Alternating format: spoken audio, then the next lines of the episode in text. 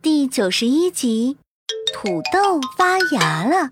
上，安安外婆在前段时间丰收了好多好多的土豆，安安心血来潮，跟着外婆学起了用土豆做菜。这段时间，她做菜的本领步步提升，安安开心极了，迫不及待地邀请科科和康康到家里做客，感受他的厨艺。叮咚，随着门铃的按响，安安兴高采烈地拉开了房门。科科和康康各自拿着家里的拿手菜，跟安安一起分享。科科哥哥，康康，快请进，我正准备开始做菜呢。安安外婆从厨房探出头来，看见科科和康康，赶紧笑脸盈盈地端着果汁走了上来。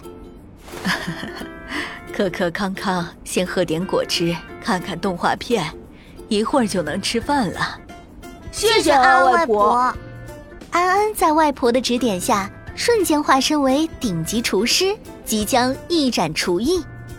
安安，我记得剩下的土豆是放在柜子下面的吧？怎么不见了？哦，外婆，我看土豆在外面放了有一段时间了，担心坏掉，就拿到冰箱里去了。安安说着，打开了冰箱门。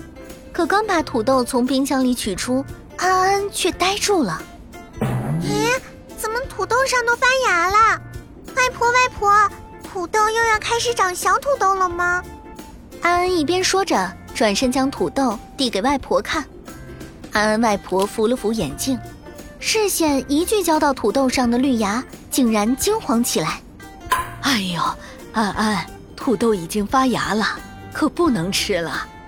安安这下迷惑了，他赶紧把冰箱里的土豆都取了出来，果然有好几个都发了芽。可可和康康听到安安和外婆的对话，都赶忙跑了进来。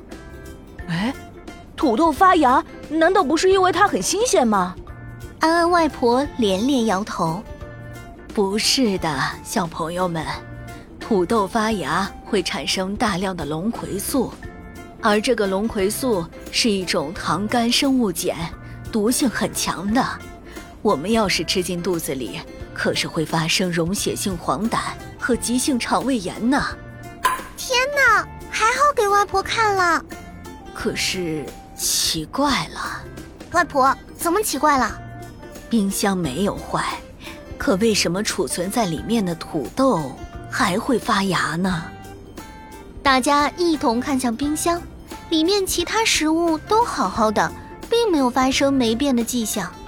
这也证明冰箱的保鲜功能没有失效。那为什么偏偏是土豆出问题了呢？